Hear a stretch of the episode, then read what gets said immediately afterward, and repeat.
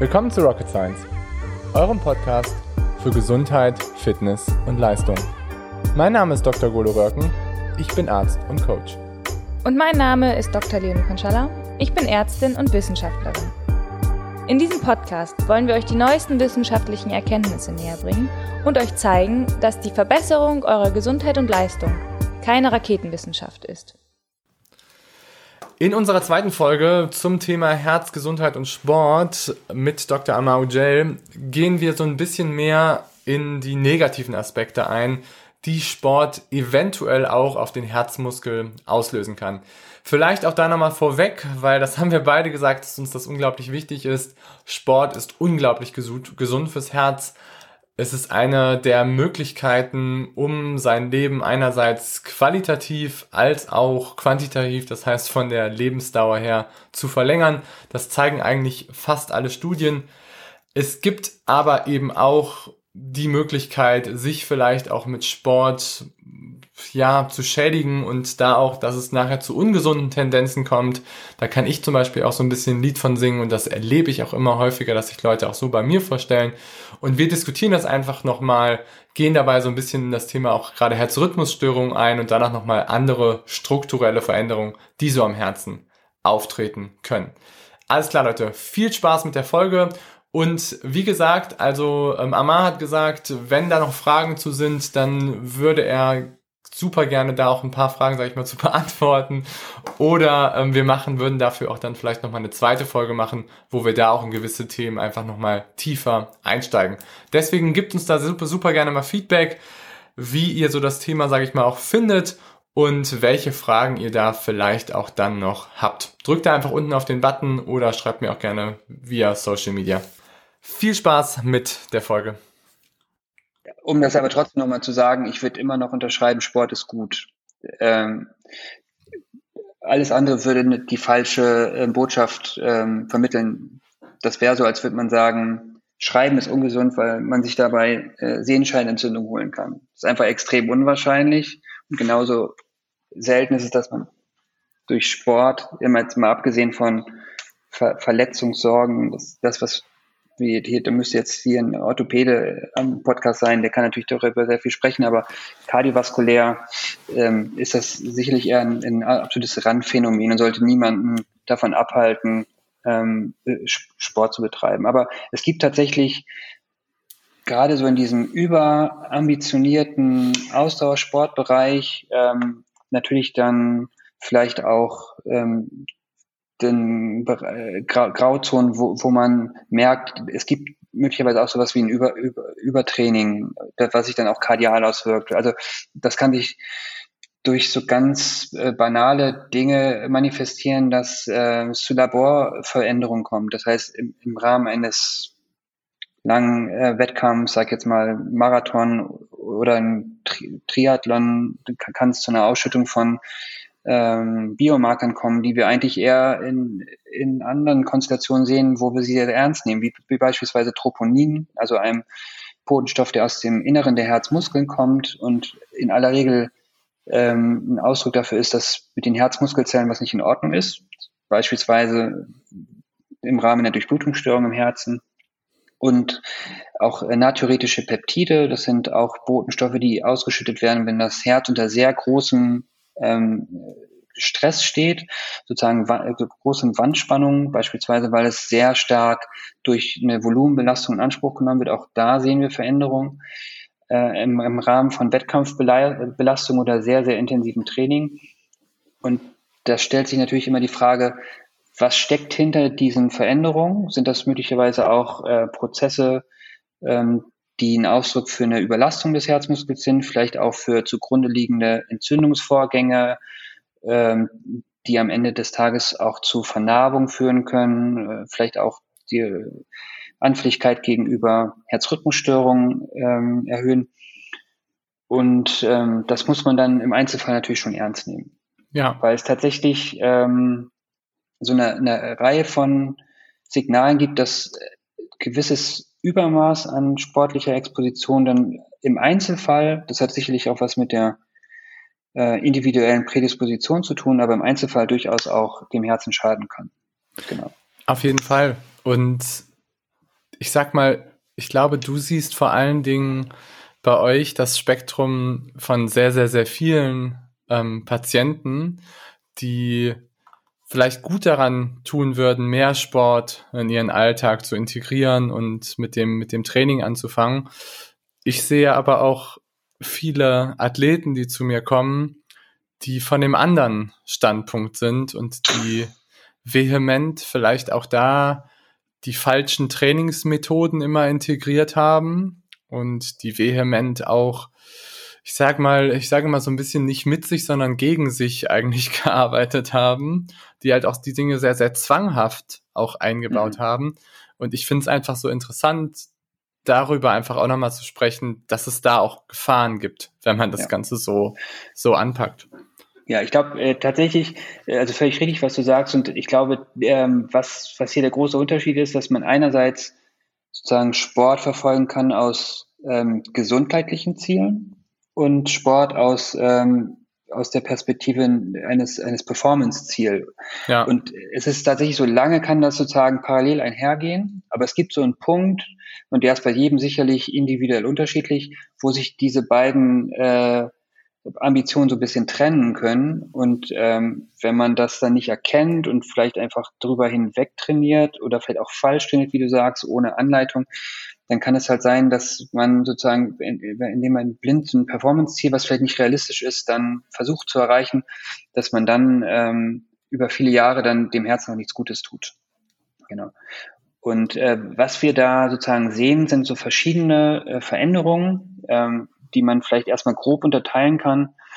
Das eine sind ähm, Veränderungen im, im Sinne von ähm, Herzrhythmusstörungen, ähm, die auftreten können. Da sage ich gleich noch was zu.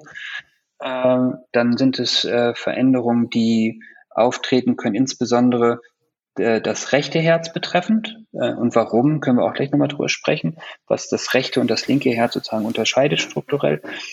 Und was man auch über die äh, viele Jahre ähm, oder bei Menschen, die sehr, sehr lange äh, Austauschsport betreiben, durchaus auch sieht, sind Veränderungen, beispielsweise Vernarbungsherde oder Verkalkung im Koronarsystem, die man möglicherweise dort gar nicht vermuten würde. Okay. Ja. Mhm, okay. Okay. Also ich kann, wenn du möchtest, äh, mal vielleicht mit dem Thema ähm, Herzrhythmusstörungen anfangen. Ja, genau. ich glaube, das ist und, das, das ist ja auch eines da, der größten, würde ich sagen, ne? Genau, und äh, ganz grob für den Laien äh, kann man ja Herzrhythmusstörungen unterscheiden, mal davon, in, aus welcher Region des Herzens sie kommen. Es gibt Rhythmusstörungen, die entstehen in den Vorhöfen und dann es gibt Rhythmusstörungen, die entstehen in den Herzkammern. Ähm, es gibt so, so klassische, eher harmlose Rhythmusstörungen, das sind dieser gelegentliche Herzstolper, wo es zu Extraschlägen kommt. Mhm ähm, so sogenannte Extrasystolen. Und dann gibt es Rhythmusstörungen, die führen dazu, dass der Herzrhythmus völlig chaotisch wird. Das ist beispielsweise sogenanntes Vorhofflimmern. Da ist es so, dass der der ähm, gesunde normale Impulsgeber, also der Sinusknoten, nicht mehr den Takt vorgibt, sondern es kommen sehr viele Störimpulse im Bereich der Vorhöfe ähm, zustande, die da führen dann dazu, dass das Herz plötzlich chaotisch unregelmäßig schlägt ähm, und auch dieses normale Herzprofil, Herzfrequenzprofilmuster wird dann völlig aufgehoben und das Herz schlägt plötzlich nur noch ähm, durcheinander. Und okay. Hat, genau. Vielleicht einmal da ganz kurz, dass gern. du einmal, dass man einmal, sage ich mal, erklärt, dass unser Herz sehr, sehr rhythmisch schlägt und dass es da ganz klare Erregungen gibt, sage ich mal, zuerst aus dem Vorhof und danach, sage ich mal, in die Kammer, weil das einfach super ist, um diese Pumpfunktion letztendlich zu gewährleisten. Genau, also der, der normale Ablauf ist, ähm, es gibt äh, einen Impulsgeber im Herzen, das sind spezielle Herzmuskelzellen, die sich von selbst sozusagen ähm, erregen. Und die geben dann einen Stromimpuls, also vom Sinusknoten, der folgt gewissen Herzbahnen über den AV-Knoten, dann die sogenannten Havara-Schenkel, das sind sowieso Leitungsbahnen. Und über die wird dieser elektrische Impuls sehr ähm, strukturiert so übertragen, dass alle Herzmuskelzellen in einem gewissen zeitlichen Intervall ähm, gleichzeitig und konzertiert sich zusammenziehen und das ähm, Blut dann sozusagen auswerfen. Und wenn diese Struktur gestört wird, dann äh, beispielsweise dadurch, dass Vorhofflimmern entsteht, dann ähm, ist die Herzleistung auf jeden Fall eingeschränkt, weil ein Teil dieser äh, optimierten Herzleistungen verloren geht, dadurch, dass die alle wie so ein Orchester und die Dirigent einfach äh, durcheinander spielen. Und was man auf jeden Fall äh, gelernt hat, ist, dass ähm, gerade im Ausdauersportbereich ist ein statistisch spürbar erhöhtes Risiko für das Entwickeln von Vorhofflimmern im Alter entsteht.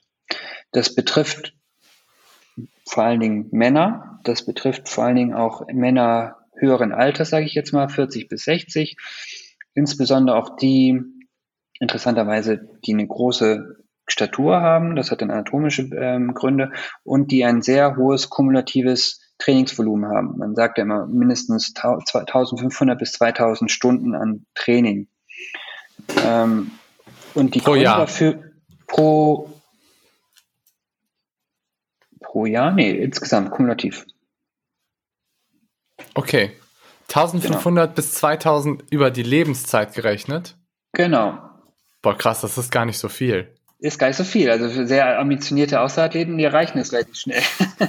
das heißt ja nicht, dass es bei jedem dann plötzlich kommt. Aber es ist sozusagen, je höher die kumulative Trainingsintensität äh, oder das Trainingsvolumen, desto höher ist die Wahrscheinlichkeit, dass man irgendwann damit konfrontiert wird.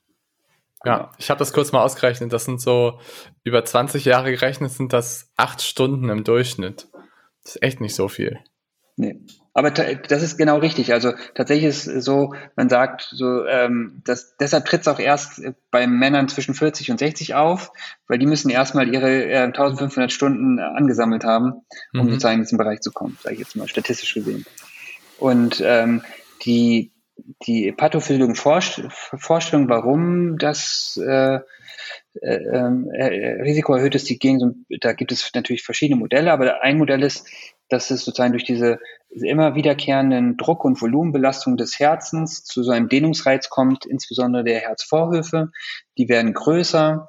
Dieser Dehnungsreiz führt dann auch zu einer gewissen ähm, Anreiz von so Umbauprozessen, wir, wir nennen das Remodeling, das kann Entzündungsreiz sein und ähm, kumuliert dann in, in Vernarbungen auf äh, sozusagen zellulärer Ebene und die führen dann dazu, dass die elektrische Stabilität so ein bisschen beeinträchtigt wird und dann der Rhythmus plötzlich chaotisch wird.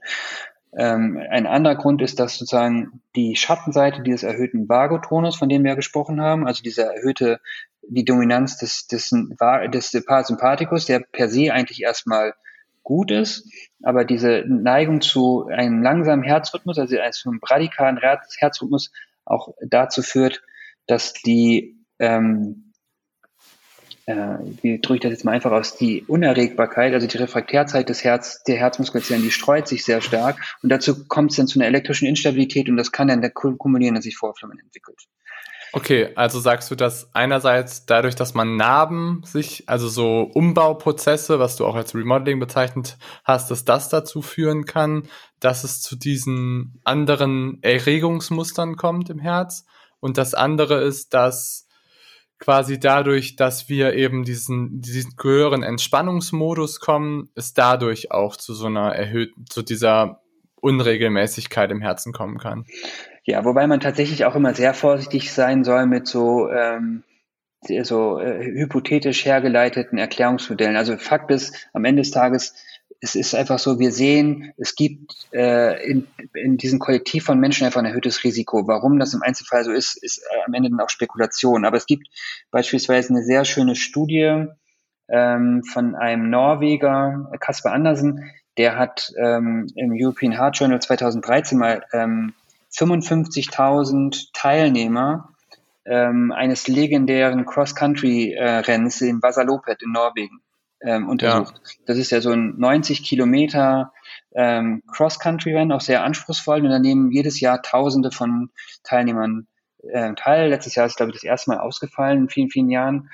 Ähm, und was der nämlich gemacht hat, der hat sich sozusagen die persönlichen Daten von 55.000 dieser Teilnehmer angeschaut und hat die statistisch ausgewertet und hat die dann verlinkt mit Daten aus dem ähm, Gesundheitssystem. In äh, Skandinavien ist das ja alles äh, viel transparenter und äh, äh, besser organisiert, so dass er die Möglichkeit hatte, da sozusagen auch Verbindungen herzustellen und konnte dann zeigen, dass diejenigen Teilnehmer, die besonders häufig an diesem Rennen teilgenommen haben und diejenigen Teilnehmer, die besonders gute Finisher-Zeiten hatten, das waren genau diejenigen, die ähm, ein deutlich höheres Risiko hatten, Vorflimmern zu entwickeln. Das heißt, das waren diejenigen, die häufig das Krankenhaus aufsuchten in den äh, darauffolgenden Jahren oder in die Apotheke gingen, um sich beispielsweise einen Blutverdünner verschreiben zu lassen, also ein Medikament, was man sozusagen zur Behandlung dann nimmt.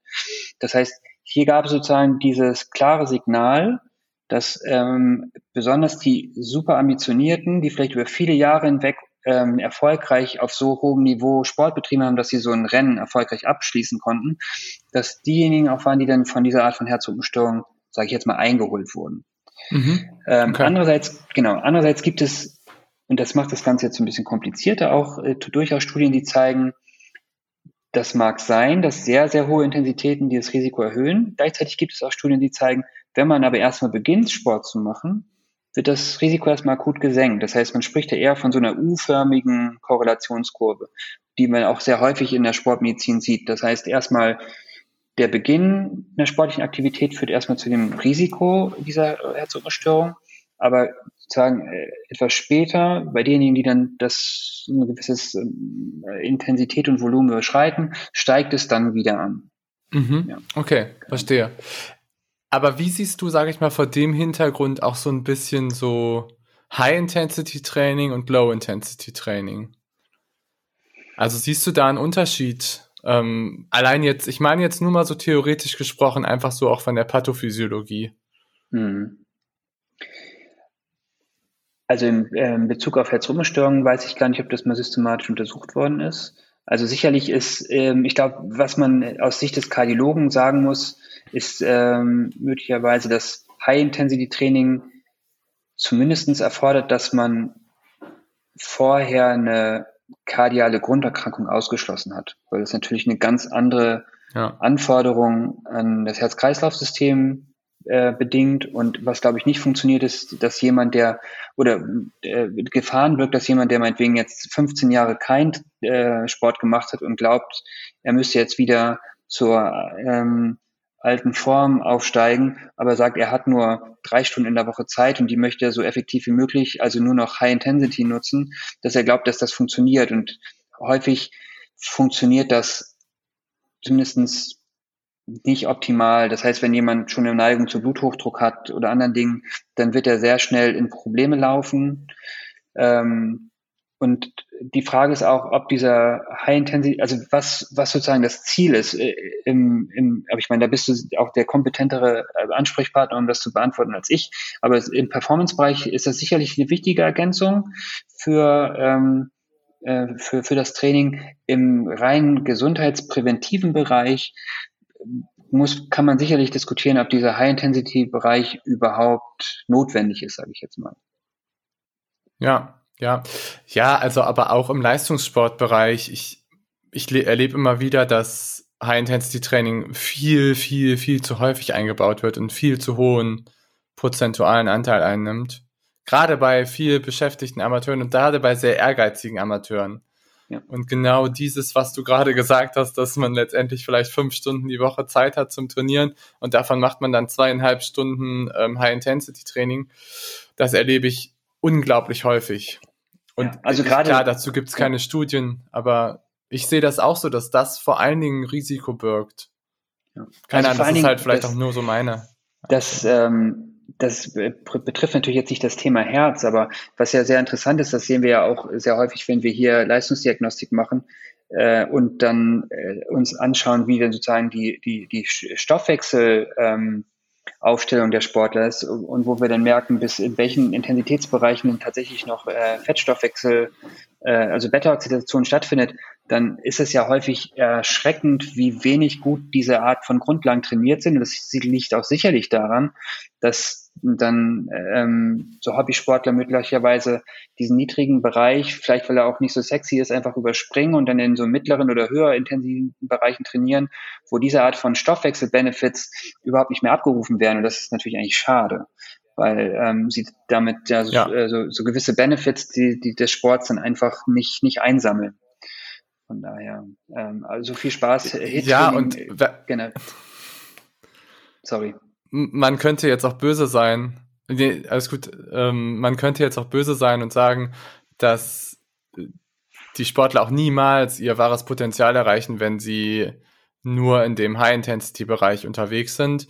Und da gibt es ja auch relativ coole Studien, neuerdings einfach so zu von Inigo San Milan, mhm. der auch einfach sich ganz genau so angeguckt hat, okay, in welchem Stoffwechselbereich bewegen sich denn wirklich jetzt die richtig, richtig guten Jungs? Und was du schon angesprochen hast, so die Beta-Oxidation, also der maximale Fettstoffwechselbereich, ist vehement größer bei richtig guten Ausdauerathleten als bei ja, Amateuren und dann auch noch mal deutlich besser als bei Leuten, die vielleicht sogar schon Richtung so Prädiabetes gehen oder fast gar keine Beta-Oxidation mehr haben. Ja. Ist schon spannend. Ja. Total. Ja. Okay, jetzt haben wir so ein bisschen das Feld verlassen. Aber ähm, weswegen ich da auch so ein bisschen noch drüber gestolpert bin, ist, weil ich war vor einem Jahr war ich beim Kongress ähm, der ähm, der Sportmedizin und da waren zwei Beiträge ähm, vor dem Hintergrund von Tokio, Tokyo Olympics und das Training der Athleten und da wurde ganz viel auch so über ähm, ja mh, mm, Dehydrierung gesprochen bei Sessions und quasi den Effekt von Dehydrierung auf, auf den Herzmuskel und dass man dann noch das Ganze noch optimieren sollte, eben mit auch High-Intensity-Sessions. Und das hatte halt, damit haben sie halt irgendwie probiert, nochmal mehr, sage ich mal, so diesen positiven Remodeling-Prozess zu verstärken, um einfach noch mehr das Schlagvolumen so einfach anzutriggern. Und ich fand das relativ kritisch so. Also die Vorgehensweise, das so, ähm, so anzugehen und das Thema einfach so auch damit zu verstärken. Und dann ist mir einfach aufgefallen, dass dieses Jahr jetzt ähm, im Hinblick auf Tokio und im Hinblick auch gerade auch auf sehr viele heiße Rennen, ähm, dass sehr viele Athleten, auch Profiathleten von, von Herzrhythmusstörungen ähm, berichtet haben und auch mhm. von Athleten, die einfach in den 30er waren. Und ich, das ist jetzt keine Statistik, sondern das ist jetzt einfach nur so ähm, wahrgenommene ähm, subjektive Einste Einschätzung von mir. Aber ich habe einfach gedacht, dass es gewisse Methoden gibt, die auch sehr gefährlich sein können, ähm, das einfach einzusetzen oder gefährlich sein können für den Ausdauerathleten, das durchzuführen. Und jetzt lange Rede, kurzer Sinn. Wie siehst du denn so auch das Thema ähm, Flüssigkeitsentzug und dann irgendwie noch Training darauf zum Beispiel durchzuführen? Also habe ich tatsächlich wenig Erfahrung, ähm, würde ich jetzt aber auch so aus kardiologischer Sicht eigentlich eher sehr kritisch sehen. Also ähm, also sicherlich gab es ja auch äh, lange, lange Zeit eher ähm, vielleicht auch falsche Signale, die ein sehr, sehr großes, ähm, äh, sozusagen großen Wert darauf gelegt haben, auf eine exzessive Flüssigkeitsaufnahme in Wettkämpfen. Und das hat man jetzt mhm, auch wieder ja. verlassen, weil, weil man da ähm, leider ähm, schmerzvolle Erfahrungen sammeln musste, dass Menschen einfach zu viel getrunken haben, beispielsweise im Rahmen von so einem Marathonrennen und dann ist da auch zu gefährlichen Verdünnungsphänomenen dann ähm, Blut kam, beispielsweise Hyponatremien, also Natriummangel, die dann zu neurologischen Komplikationen geführt haben.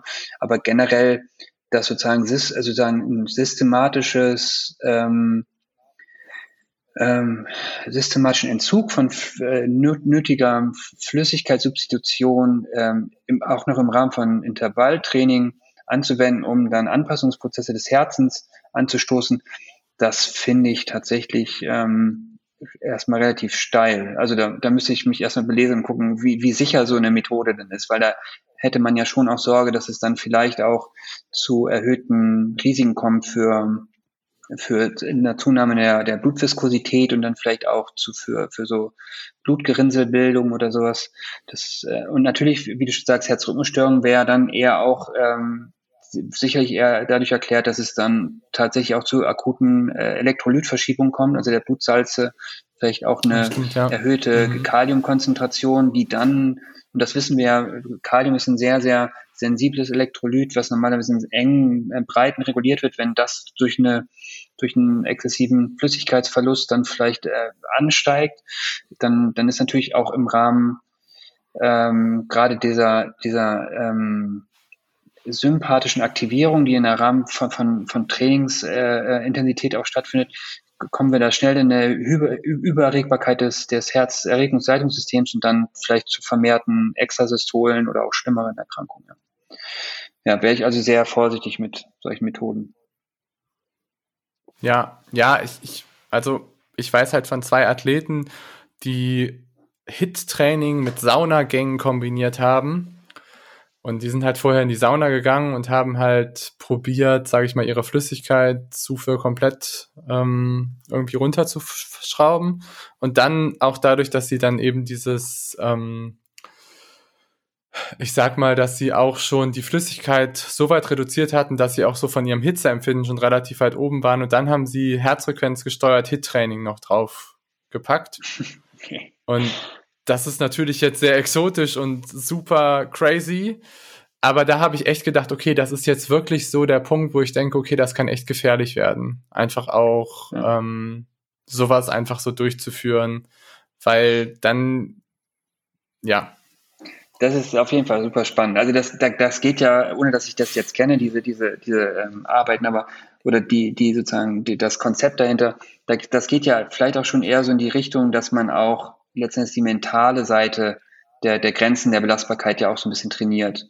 Da gibt es äh, ein super spannendes Buch, ich weiß nicht, ob du das mal gelesen hast, von Alex Hutchinson, Endure, wo es dann so ein bisschen auch ja. um die, die verschiedenen Komponenten von Spitzen-Performance-Leistung angeht und wie man auch sozusagen den, den, den Central Governor, nennt man es ja im Englischen, so ein bisschen das, das Steuerelement im Kopf so ein bisschen äh, auch wirklich bis zur letzten Millimeter ausreizen kann und ich habe den Eindruck, solche Extremkombinationen zwischen Flüssigkeitsentzug, Sauna und dann HIT-Training, das geht eher in dem Bereich zu gucken, okay, äh, an, in, welchen, in welchen Bereichen kann ich das jetzt auch noch bis zum Maximum ausreizen. Aber ich glaube, aus so ähm, medizinisch-kardiologischer Perspektive würde ich sagen, hm, ob das da so gesund ist, weiß ich nicht. Ja, ja, auf jeden Fall. Aber ich meine, es hat alles so angefangen, ich sag mal, mit diesem ähm, Hitze mit so zwei, drei Studien, die halt gezeigt haben, dass wenn du Sauna, relativ häufig in die Sauna gehst, dass du halt dein Schlagvolumen verbessern kannst. Und dann gab es halt Leute, die gesagt okay, ah, das hat einen Effekt aufs Schlagvolumen und wenn das einen Effekt hat aufs Schlagvolumen, dann kann ich ja damit vielleicht auch meine kardiale Leistung verbessern als Athlet. Und okay, wenn ich meine kardiale Leistung als Athlet verbessern kann, dann kann ich damit ja auch meine VZ Max verbessern. Und dann ging halt einfach so dieser Ratterprozess los und Ratter, Ratter, Ratter, Ratter, Ratter. Und dann hat man sich natürlich irgendwie so Sachen ausgedacht und geguckt, okay, wie kann man das denn umsetzen und einbauen? Okay, also wenn, wenn Team Ineos bei der nächsten Tour de France eine mobile Sauna dabei hat, wo die alle reinspringen, bevor sie eine Etappe machen, dann äh, hat es auf jeden Fall funktioniert. ja, ja, vielleicht. Ja. ja. Nee, okay. Ja, ja das ist spannend. Ja. Okay, aber ich glaube, Herzrhythmusstörungen, check, oder möchtest du dann, ja, hast du da noch was? Check. Genau. Ich glaube, das reicht soweit. Okay. Ja. Sehr gut. Okay, welche sonstigen Gefahren drohen mir denn noch so als, als Ausdauersportler, ähm, was mein Herz-Kreislauf-System angeht? Also ich würde es, glaube ich, gar nicht so dramatisch als Gefahren ähm, ähm, titulieren, sondern ich würde tatsächlich sagen, was, was, was sind äh, vielleicht noch so die, die Weak Spots oder die, die Achillesferse im Herzen, die sozusagen im Rahmen von so ähm, maximalen Ausdauerleistungen vielleicht äh, Veränderungen ausgesetzt sind. Und da hat man beispielsweise ähm, in den letzten Jahren sich sehr viel auch mit dem mit dem rechten Herz beschäftigt. Also ganz grob, anatomisch mhm. ist ja so, es gibt so zwei Herzhälften äh, ähm, und das linke Herz ist eher für den großen Kreislauf zuständig, jetzt einfach gesprochen, also für den Körperkreislauf. Deshalb ist das linke Herz auch relativ muskelstark, weil es sozusagen den, den Blutdruck äh, generieren muss. Und das rechte Herz wiederum ist ähm, eher schwach, weil es den, den kleinen Blutkreislauf, also den Lungenkreislauf sozusagen bedient, der deutlich geringere Widerstände hat und niedrigere Blutdrücke. Ähm, und Gleichzeitig ist das rechte Herz aber auch dadurch eben, dass es muskelschwächer ist, auch empfindlicher gegenüber Volumenbelastung einerseits und auch ähm, Druckbelastung. Und was im Rahmen von Ausdauersport passiert ist, dass dieses große Herzminutenvolumen, was ja der linke Ventrikel die ganze Zeit generiert, sage ich jetzt mal, 30 Liter pro Minute über mehrere Stunden, dass das ja am Ende des Tages äh, durch den Körper gepumpt wird und auf der anderen Seite am rechten Herzen wieder vorbeikommt. Das heißt, ob der rechte Herz, das rechte Herz das will oder nicht, das muss dann sozusagen das Spiel mitmachen und muss dieses große äh, Blutvolumen dann äh, durch den Lungenkreislauf pumpen. Und wir wissen, dass die, die Blutdrücke im, im Lungenkreislauf im Vergleich zum systemischen Kreislauf überproportional ansteigen. Das heißt, das rechte Herz hat eine Doppelbelastung in, bei, bei solcher Art von Ausdauersport. Das heißt, es äh, sehr, kriegt sehr, sehr, sehr viel Blut, was es sozusagen weiterleiten muss, für das es eigentlich gar nicht ausgelegt ist, sage ich jetzt mal. Und gleichzeitig muss es diese äh, überproportionalen Druckanstieg im Lungenkreislauf überwinden. Das heißt, es muss das ordentlich da, da durchdrücken.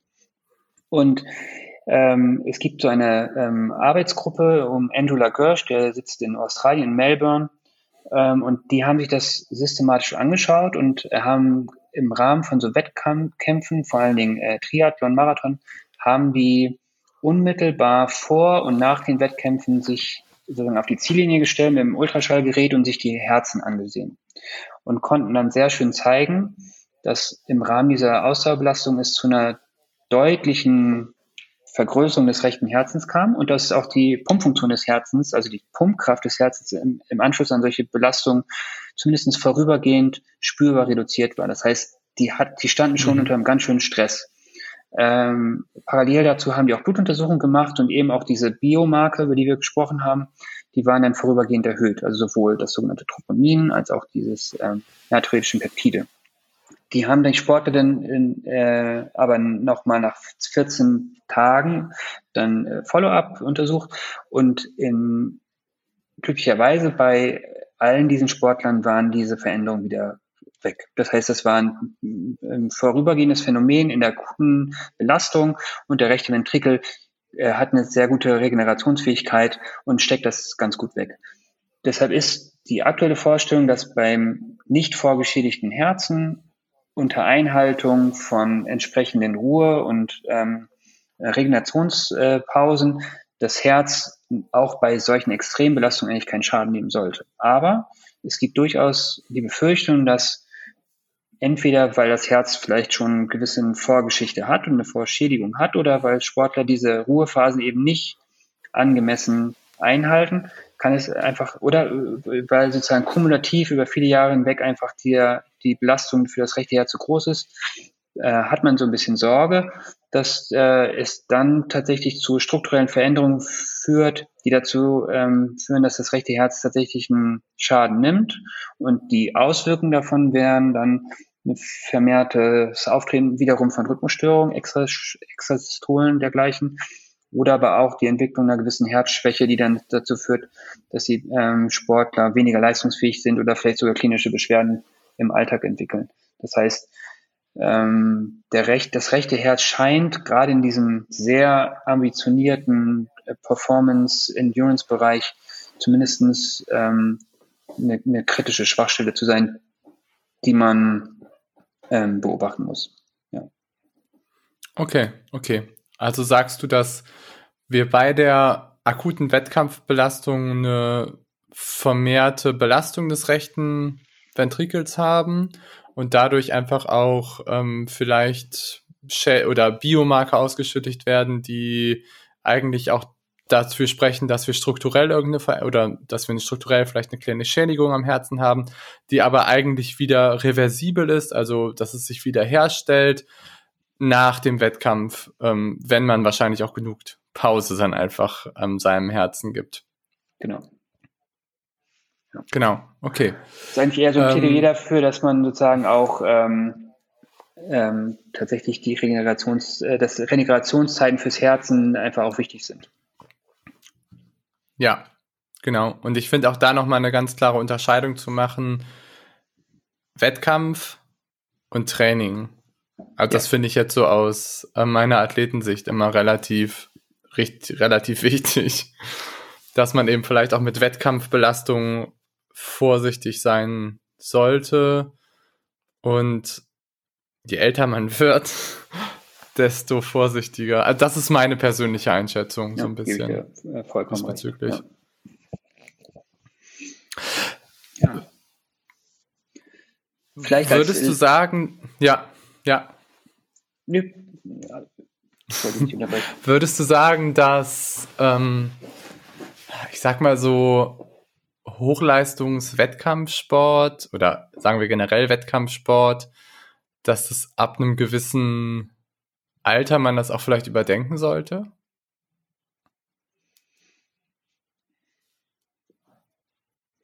Also wenn du mich jetzt sozusagen als ähm, als äh, ich, also wenn du mich jetzt persönlich fragst, würde ich sagen, dass das natürlich ähm, eine sehr, also das ist, das ist ja eine sehr persönliche ähm, Entscheidung, mhm. was jemand von so Wett Wettkampfsituationen rausnimmt für sich. Also was er da für einen persönlichen Gewinn für sich rauszieht. Aber ähm, tatsächlich aus ähm, gesundheitspräventiver Sicht äh, muss man sagen, diese Wettkampfbelastung würde ich auf jeden Fall ab einem gewissen Alter und einer gewissen Intensität auch kritisch sehen. Und ich würde auch sagen, die, die, die braucht man nicht für, für, für, diesen, für diesen gewünschten Benefit, den wir alle haben, in, hinsichtlich einer, ähm, einer Förderung von, von der langfristigen Gesundheit. Und, oder im Gegenteil, ich, ich würde tatsächlich sagen, wenn man, wenn man auch vielleicht Dinge, die man gar nicht so im, im Blickpunkt hat, wie Stresslevel, Cortisolausschüttung und dergleichen, ähm, dann ist das sicher, hat das sicherlich nur, nicht nur, nicht nur positive Eigenschaften, ja, so eine Wettkampfsituation. Aber andererseits, es gibt auch Menschen, die, die leben dafür. Und äh, da würde ich jetzt auch nicht da ein Stoppschild hin machen, sagen, jetzt bist du 35, jetzt darfst du nur noch im, in der, in der äh, Zone 2 trainieren. Das wäre auch ein bisschen gemein. ja. Ich habe jetzt eher so an 65 gedacht, aber. naja, im, im amerikanischen ja. Äh, Raum gelten ja Athleten ab 35 sind das ja Master oder Veteran Athletes. Die gelten ja als, als alte Säcke. Ja. Ja, ja, okay. Im, im Triathlon-Bereich, Gott sei Dank, kannst du eigentlich so bis AK 55, AK 60 noch immer ganz gut ein Wörtchen mitreden. Ja. Das ist auf jeden Fall ganz gut. Aber ich, ich würde es auch, ich würde es auch, sage ich mal, so unterstreichen. Also ich würde auch immer sagen, dass ich probiere meinen Leuten auch immer zu sagen, dass Gesundheit immer das langfristige Ziel ist und dass Leistungsfähigkeit der Gesundheit folgt und nicht umgekehrt. Ähm, und dass ich halt einfach auch erlebe, dass viele Athleten das immer sehr, sehr kurzfristig alles sehen und denken so, okay, jetzt mal eine Saison oder mal zwei Saisons irgendwie richtig, richtig stark. Und dann ist es aber auch schnell mal nach fünf, sechs Jahren komplett vorbei. Und das finde ich schon, ich finde deswegen deine Sichtweise einfach auf die Dinge auch interessant und ich finde, dass ab einem gewissen Alter man auch das durchaus hinterfragen sollte, ob es einfach noch sinnvoll ist oder nicht. Ja. Ja, also ähm, tatsächlich sieht man das ja auch ähm, immer wieder, wenn man hier Athleten im, im Land hat, die zu einer Leistungsdiagnostik kommen und die am Ende des Tages dann sehr fixiert immer auf diese eine Zahl sind, auf die V2 Max und also gerade wenn sie sozusagen im, so ein bisschen im, im mittleren Lebensalter sind und vielleicht auch schon befürchten, dass die V2 Max nicht mehr die ist, die sie vielleicht vor drei Jahren hatten und man merkt, okay, das ist ihnen sehr unangenehm und sie sagen, na, und dann, mir geht's halt nicht so gut oder ich habe wenig getrunken oder sowas, wo ich mir denke, das ist doch gar nicht so schlimm. Also ich, ähm, der, der, vielleicht sind ja ganz andere, ganz andere Parameter viel entscheidender, aber die werden, weil, weil diese Fixierung darauf liegt, vielleicht auch weniger gut beachtet, sei es jetzt ähm, eben ähm, Fettstoffwechsel und ähm, wo man denkt, das sind möglicherweise einfach, ähm, dann ist dann so eine falsche Fokussierung auf, auf, auf so ähm, Parameter, die vielleicht für, für die Ego-Bestätigung einen gewissen Wert haben, aber für den äh, Gesundheitsbenefit äh, eigentlich gar nicht so entscheidend sind am Ende des Tages. Ja, und also jetzt auch, wenn man noch vielleicht mal auf die Performance-Seite guckt, weil da gibt es zwei total gute Studien zu.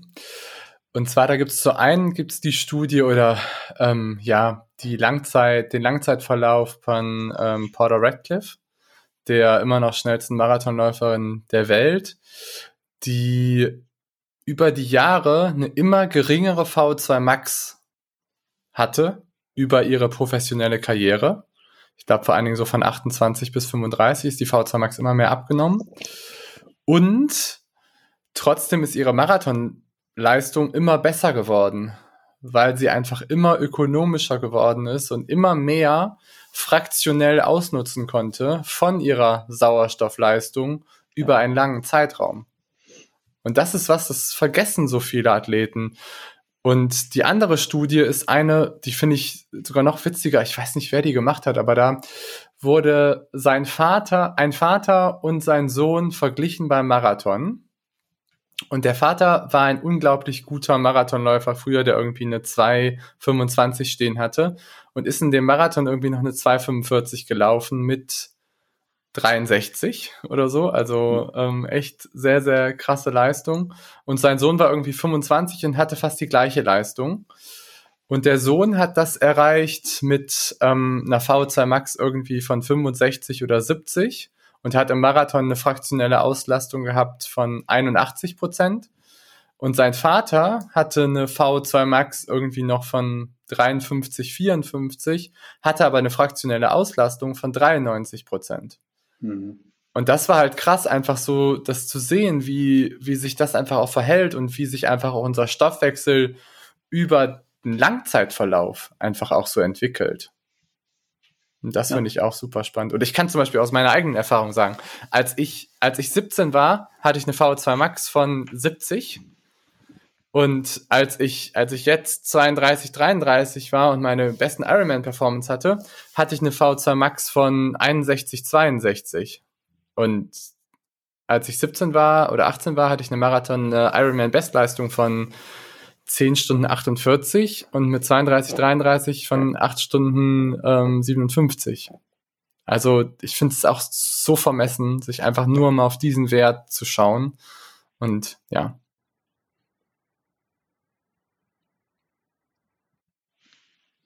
Kann ich verstehen. Perfekt.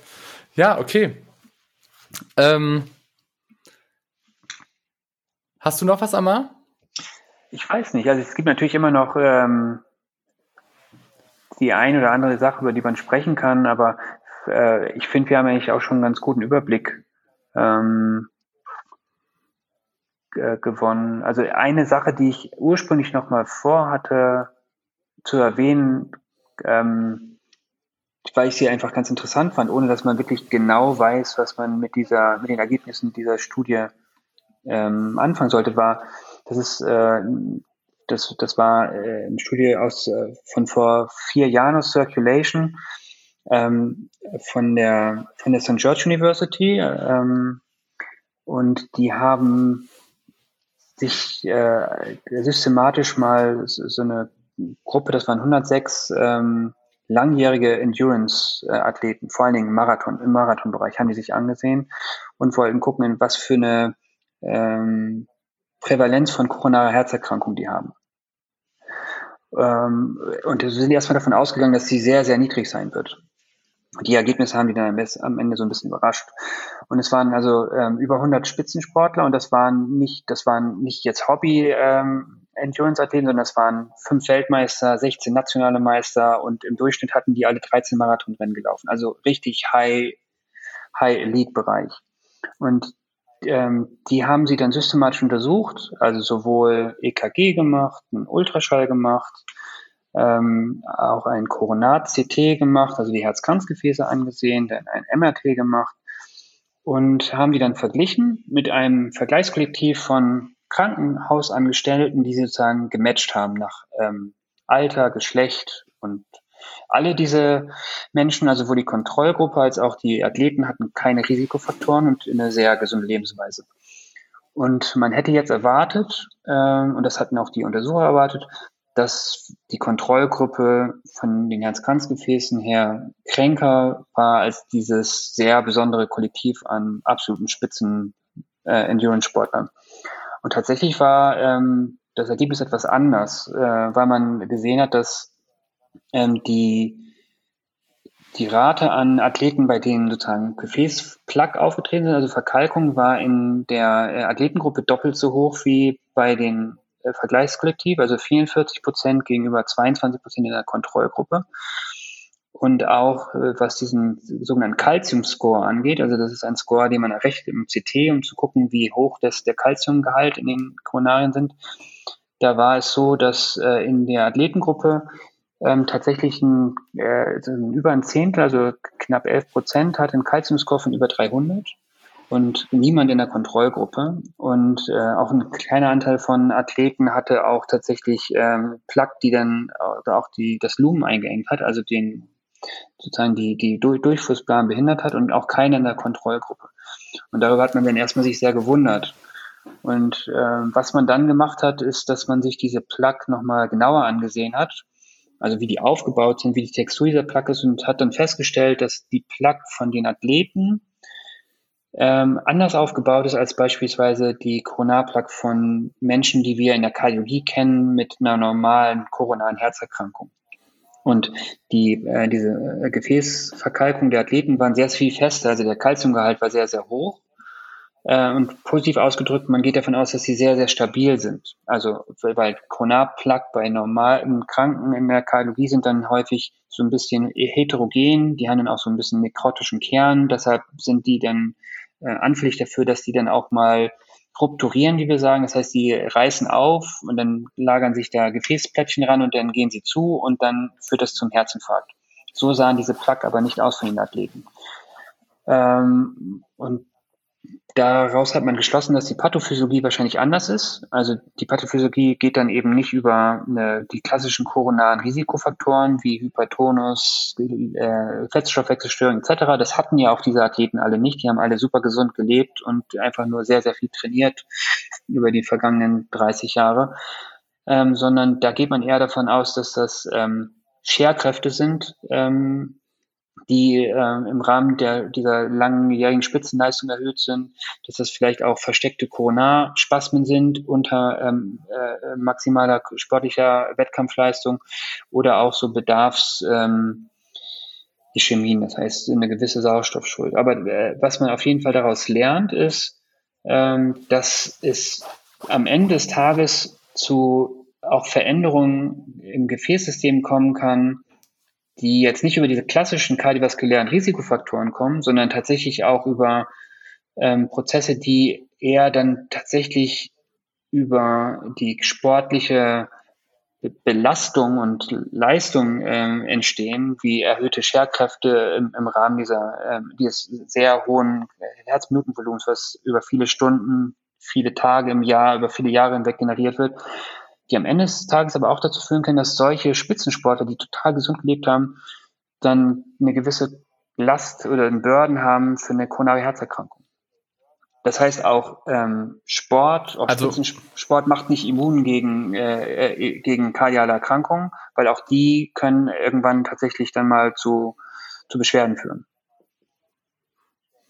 Ja, aber würdest du sagen, jetzt wenn die diese Veränderungen hätten, haben, hätten die ein erhöhtes Risiko prinzipiell für eine kardiale Herzerkrankung? Ja, also interessanterweise ist es ja so, dass die, ähm, diese Veränderungen sind da, also morphologisch sind sie da, man hat sie sozusagen ja auch objektiviert, aber wir wissen ja gleichzeitig, dass die klinischen Endpunkte bei solchen Menschen ja sehr viel geringer sind. Das heißt, und das hat sicherlich was damit zu tun, dass der, die, die Struktur dieser Plaque einfach sich fundamental unterscheidet von denen von normalen KHK-Patienten. Das heißt, die sind trotzdem ähm, weniger anfällig für klinische Ereignisse. Und das konnte man auch sehr schön in anderen Studien zeigen. Das heißt, mhm. die, wenn man jemanden mit, mit demselben Calcium-Score vergleicht, aber jemand, der sehr intensiv Sport macht und jemand, der gar keinen Sport macht, dann ist sozusagen die Rate an klinischen Ereignissen ist sehr unterschiedlich. Das heißt, diejenigen, die sehr intensiv Sport machen, die haben sehr viel weniger klinische Ereignisse als die, die keinen Sport machen. Das heißt, ähm, ja, nein, die, die, ähm, die klinische Konsequenz daraus ist eine andere, aber nichtsdestotrotz gibt es sozusagen unterschiedliche pathophysiologische Wege und das ist, glaube ich, auch schon eine wichtige Erkenntnis, ähm, die, ja. die zu diesen Veränderungen führen können. Ja, total. Also ich glaube, dass es auch wenn man sagt, dass Athleten immer einen sehr, sehr gesunden Lebensstil haben, dass es manchmal auch vielleicht schwierig ist, das so hundertprozentig zu kontrollieren und auch so zu überprüfen. Und dass ich glaube, weil man sich gesundheitliche Faktoren anguckt, dass vielleicht auch viele Athleten glauben, dass weil sie Sport machen, dass alles einfach im Reinen ist und alles gut ist.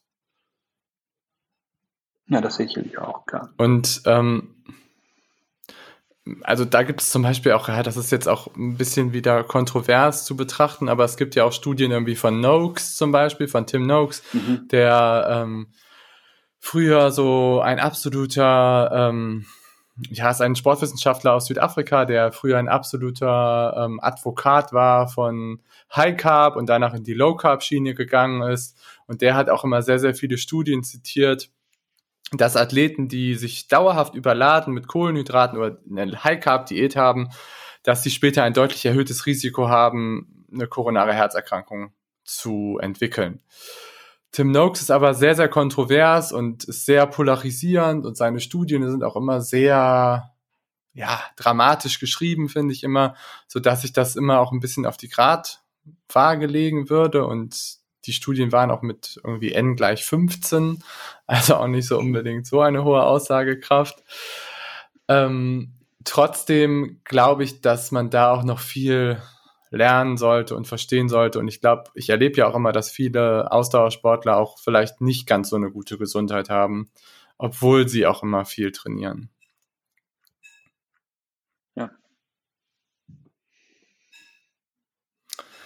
Ja, sehr gut. Ähm, boah, langer Podcast, aber ich glaube, das werden zwei Folgen oder drei sogar. ja, wir sind so ein bisschen äh, rechts und links abgedriftet, aber vielleicht äh, ist es doch interessant geworden, hoffentlich.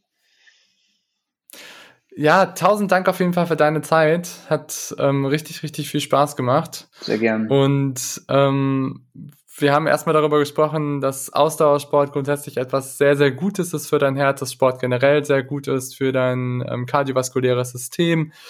Ähm, danach sind wir so ein bisschen darauf eingegangen, dass es aber auch Gefahren gibt als Ausdauersportler, sind auch nochmal so ein bisschen auf verschiedene Formen eingegangen und abschließend haben wir dann noch über so ein bisschen Begleitfaktoren noch gesprochen. Ja. Also ja. worüber wir gar nicht gesprochen haben, aber das wäre sicherlich ein, vielleicht auch ein Thema für, ein, für einen gesonderten Podcast, wie es denn aussieht mit Sport bei bekannter, äh, bei, bei bekannter Herzerkrankung, weil das sind ja auch dann wichtige Entscheidung. Wie, wie leitet man eigentlich ähm, Sportler, äh, die schon mal einen Herzinfarkt hatten oder möglicherweise schon einen Bluthochdruck haben oder schon unter einer Herzschwäche äh, leiden. Aber das ist natürlich auch vielleicht ein bisschen speziell, auch nicht unbedingt jetzt dein, dein Ziel, äh, Hörpublikum, aber das ist, das sind natürlich auch dann die Fragen, die, die uns als Sportkardiologen sehr beschäftigen, weil wir dann die, die schwierige Verantwortung haben, einerseits den Leuten, also sozusagen den Menschen nicht den Sport zu nehmen, das würde ja auch gar keinen Sinn machen, aber gleichzeitig noch zu gewährleisten, dass es sozusagen in einem Rahmen stattfindet, äh, der sicher ist und ähm, am Ende die, die, die Grunderkrankung berücksichtigt. Und das ist auch super spannend auf jeden Fall. Ja, super spannend. Aber ich sag mal, das kann ich ja auch irgendwie an die Community die Frage weiterleiten. Also wenn ihr Lust auf die Frage habt, dann schreibt uns das super gerne und dann würde ich mich, ich würde mich sowieso freuen, wenn wir nochmal ein Podcast-Thema planen und wenn ihr vielleicht auch Fragen an Amar habt, dann ähm, schreibt die auch super gerne uns. Ja, sehr gerne. Ähm, entweder leite ich die weiter oder wir machen nochmal ein neues Podcast-Thema aus. Genau. Ja, Amar, wo findet man dich denn überhaupt? Ähm, also aktuell ähm, würde man mich finden äh, am Stephansplatz im, im Landscardio. Genau. Ähm, da äh, arbeite ich als, äh, als Kardiologe, ähm, auch gerne sozusagen sportkardiologisch, äh, sozusagen, äh, das heißt Vorsorgeuntersuchungen bei Sportlern oder eben auch Betreuung von Sportlern mit kardialen Erkrankungen. Ähm, arbeite auch eng mit dem Max Höflich zusammen, der ja auch schon mal im Podcast war. Ähm, das heißt, wir machen dann zusammen sowohl so Leistungseinschätzungen als auch Gesundheitseinschätzungen bei den, bei den Sportlern. Cool. Ja. ja. Tausend Dank, Amar, ja, vielen Dank für deine Zeit. Bis bald. Bis dann, mach's gut. Ciao. Tschüss.